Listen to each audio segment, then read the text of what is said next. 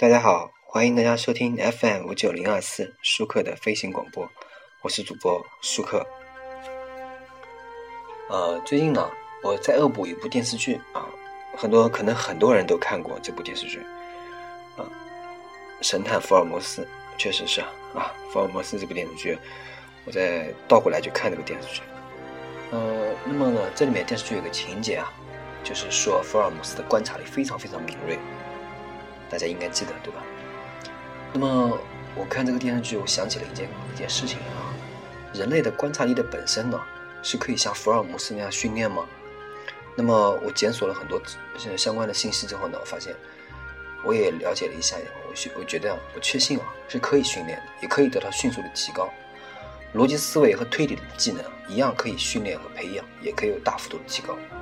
但是呢，很遗憾，我认为啊，光提高。观察力和培养逻辑思维的推理习惯，并不足以提高推理的效率和准确程度。到了福尔摩斯的程度呢，可能一辈子你也达不到。我小时候啊，曾经以福尔摩斯作为偶像，也有过啊变成一个福尔摩斯吧这种想法。但很多年后啊，才发现这是不可能的。无论我如何努力，因为呢，我根本没有办法积攒出所需要的知识储备。现实中，做一个福尔摩斯的难度是什么呢？你需要惊人的知识储备和检索能力。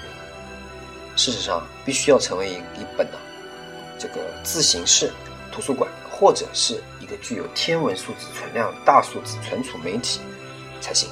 也就是说，想要做到像电视剧里面或者小说里面描写的那种见微知著啊、洞若观火的演绎式观察，不是不可能。但难点在于你的数据库够不够大，而不是有没有足够多的解锁条件。那么。说到这里呢，我们举一个现实版的例子，好不好？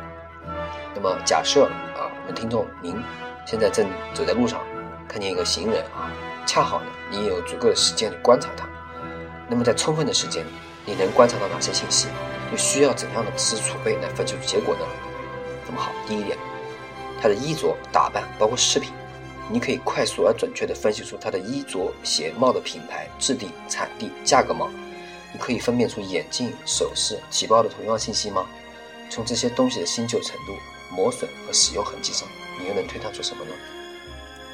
第二，他拿出了手机和人通话，你可以准确分辨出手机的型号、产地、出产时间、价格吗？你能从他的口音中推断出他的成长地点和环境吗？你能从他的措辞和语气中推断他的受教育程度吗？你能从神态和语调中推断出通话对象的观察？通话对象和你观察的对象之间的关系吗？第三，他正在通话中。假设您并非是有意窃听，那么提到了他马上要去的地方，那个地方距离本地有多远？他会选择怎样的交通方式？这个时间去这个地方，这个地点有什么著名的办公、用餐、娱乐或者居住场所呢？这些场所代表怎样的消费观念和社交环境呢？第四，他的鞋子上沾有一些干燥的泥巴。你能根据颜色分辨出这是来自什么地方的泥土吗？这代表着最近这几天中天气变化的时候，他曾经到过什么地方吗？五，他的气色也许不太好，体型或者肢体有些不正常的样子。你可以根据这种种蛛丝马迹来推断出他曾经患有或者正在患有什么样的急急性或者慢性病吗？病因是什么？和遗传史有什么关系？还是这些不正常可能来自后天的外伤，或者长期从事某种工作的习惯造成？可能因为什么原因造成的？第六，他掏出香烟和打火机了，你能分辨出香烟的类型、品牌、产地、价格吗？打火机呢？吸烟的方式、手型、点烟的手法，你能看出什么呢？他从随身包里啊露出了一份这个文字材料，你能从看到的只言片语中含有某些？或者还有某些特定的术语，分析出这些文档的性质、内容、类型吗？相应的工作领域是怎样？这个领域的人应该有哪些工作习惯和共同特征呢？那么，如果我刚刚说的这些啊自问的结果令人沮丧，那就不能归咎为您的观察力这个非常贫弱，无法注意到足够的信息，而往往是即使注意到一些有价值、信息价值的细节之后啊，也没有足够的知识储备支撑去分析一个有意义的结果，更不用说在此基础上。进行进一步的分析了。然而，除了手机啊，我们刚刚说了，你也可以把它换成这个怀表啊、鼻烟壶啊，或者手杖或者礼帽。如果出现在这个小说或者电影、电视中，毫无疑问，注意到这些信息的福尔摩斯先生呢，都能给你一个满意而合理的演绎结果，而且一定符合实际情况。福尔摩斯能做到的原因呢，正是在他在看到了别人也能看到的信息后，在其知识储备中进行了相应的解锁，并且每一条信息都检索出了相应的可靠和完善的答案备选，并通过演绎推理，从而完成得到结论的过程。实际上，我并不怀疑，在信息完善、推理方式合理的情况下，这都是可以做到的。呃，在血字研究啊中间，这个福尔摩斯和华生首次见面之后呢，因为橡皮病啊而看出了这个华生曾经驻驻扎在印度的例例子而言，这一点可能在当时情况下呢，有相当专业的医学知识的人啊也未必做得到。而在现代啊，医学知识细分程度更高的今天，可能只有皮肤病专业的这个医生才有相关知识储备了。诸如此类的例子呢，在原著中比比皆是。而一个普通人啊，啊，积累其中任何一项专业知识，都可能需要数以年计的时间。同时，积累这些大幅度的跨专业方面的知识呢，所需要的时间自然也成倍增加了。而且不是走马观花式的单纯信息记忆，是需要比较深入扎实的学识基础。如果我们排除啊，每次都是刚巧知道一个领域中的一个知识点的低概率，那么就意味着福尔摩斯看到了每条有价值的信息，他也都具有相应的知识库。这也就意味着惊人到了不可思议的知识储备量。那么，我们刚刚说了啊，呃，柯南道尔这个作者啊，曾经呃假托了华生之口，对福尔摩斯的这个知识范畴呢做了一个概括。这个概括看起来呢，就是哇，这个家伙有点厉害，对吧？啊，而且加上注入这个呃，这家伙连地球围着太阳转都不知道的笑料，给人造成一种啊，福尔摩斯也只是比较聪明的普通人的错觉。是的。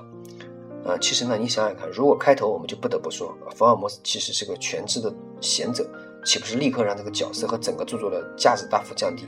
而实际上，纵观全文啊，我们实际上发现，何止和侦探相关的所有科学范畴，就算是在文学底蕴方面，夏洛克先生呢，也远远高于平均水准。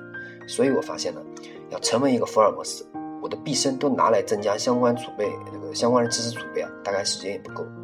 呃，那么我们简单的实际上说一下呢，是绝对不可能够。现代社会的这个知识总量以爆炸式的方式呢增长，其覆盖面和深度呢，恐怕已经是福尔摩斯所处的十九世纪工业时代呢啊初期的几百倍了。更不用说在今天啊，知识和信息的这个成长已经达到了惊人总量扩充速度。举例来说，我就没就没有见过一个人可以夸称自己身的所有的手机。假使即使有人做到了。那么这个世界上每天会增加多少手机型号呢？光是更新这些信息啊，就可能是件很吃力的事了。那么，比如你不会想，那么假设我们来想象一下这样的场景啊，您今天白天是从约克郡来的吧？福尔摩斯淡淡的说。呃，这您怎么会知道？那位女士显然有些诧异。您手腕上露出的轻微荨麻疹显示出你有一些过敏症状，而最近约克镇呢，正是松鼠花粉四散的日子。这难道不是显而易见的吗？福尔摩斯放下茶杯，交叉起食指，目光炯炯的直视对方。女士害羞的缩了一下手腕：“是是，福尔摩斯，福尔摩斯先生，我有些过敏，但不是因为花花粉，是昨天晚上吃的龙虾。”福尔摩斯似乎根本没有受到影响，他伸出食指抵住额头。“那么，女士，你的丈夫一定很爱你。”女士的脸红了，低下头说：“您为什么会这样说呢？这款鞋子是当今巴黎最新的。”名牌款式，而且是限量的，价格可是不菲的，是丈夫给您的礼物吧？哦，福尔摩斯先生，这是我在中国福州的婶婶寄来的，是他们工厂出产的。那么我说了这个例子，也就是为了说明这个：如果你的知识储备在任何一个方面都是这么半吊子，那么我刚刚举的例子就是你必然出现的结果。即使我相信福尔摩斯有创作原型啊，是约瑟夫·贝尔先生。但以文学作品中表现出的情况来言呢，也是经过了高度浓缩和提炼的，已经升华到了超越常人的艺术形象。普通人实在无法想象啊，在有限的人生长河中，如何达到超乎其学习能力、学习时间很多倍的知识储备。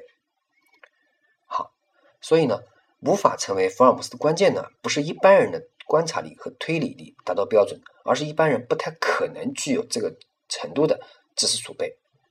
所以啊，我们成为福尔摩斯是绝对不可能的。